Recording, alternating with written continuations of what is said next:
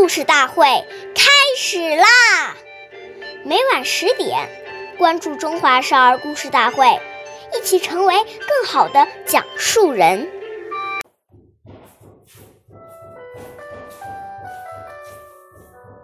岁月易流逝，古诗永流传，弘扬中华瑰宝，传承红色基因。我是中华少儿故事大会讲述人张恩宇，一起成为更好的讲述人。今天我给大家讲的故事是《故事大会》红色经典故事第二十五集《图比养好》。今天讲一个习仲勋爷爷的故事。作为国务局。总理的习仲勋爷爷特别喜爱孩子，他也特别重视从严教子。他经常给孩子们讲孔融让梨的故事，教育他们对人要做雪中送炭的事情。雪中送炭的待人情怀不但。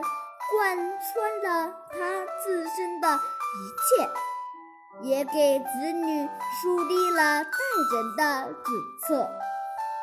他要求子女简勤俭节约，在生活上不与他人攀比。当时，其中勋爷爷一个月的工资是四百元。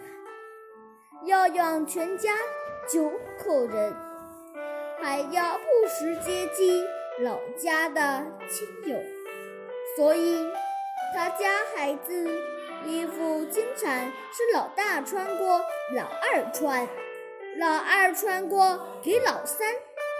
他的儿子习近平时穿的衣服，不但补丁落补丁，而且多的是。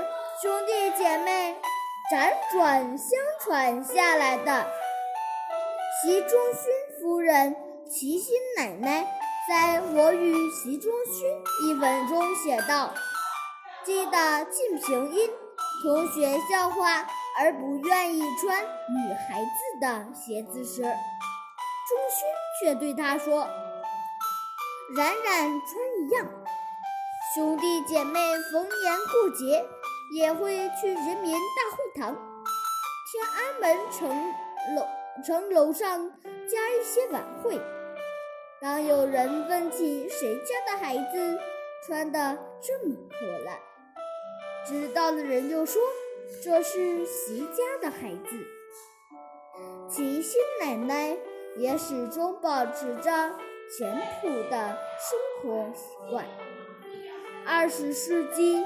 五十年代末，齐心奶奶有一次参加国务局机关举办的晚会活动，有人见齐心衣着简朴，就议论道：“习副总理的夫人怎么穿得那么土啊？”齐心奶奶回家说了这件事，习仲勋爷爷。推切道，笑着说：“图比养好。”感谢大家的收听，我们下期节目见。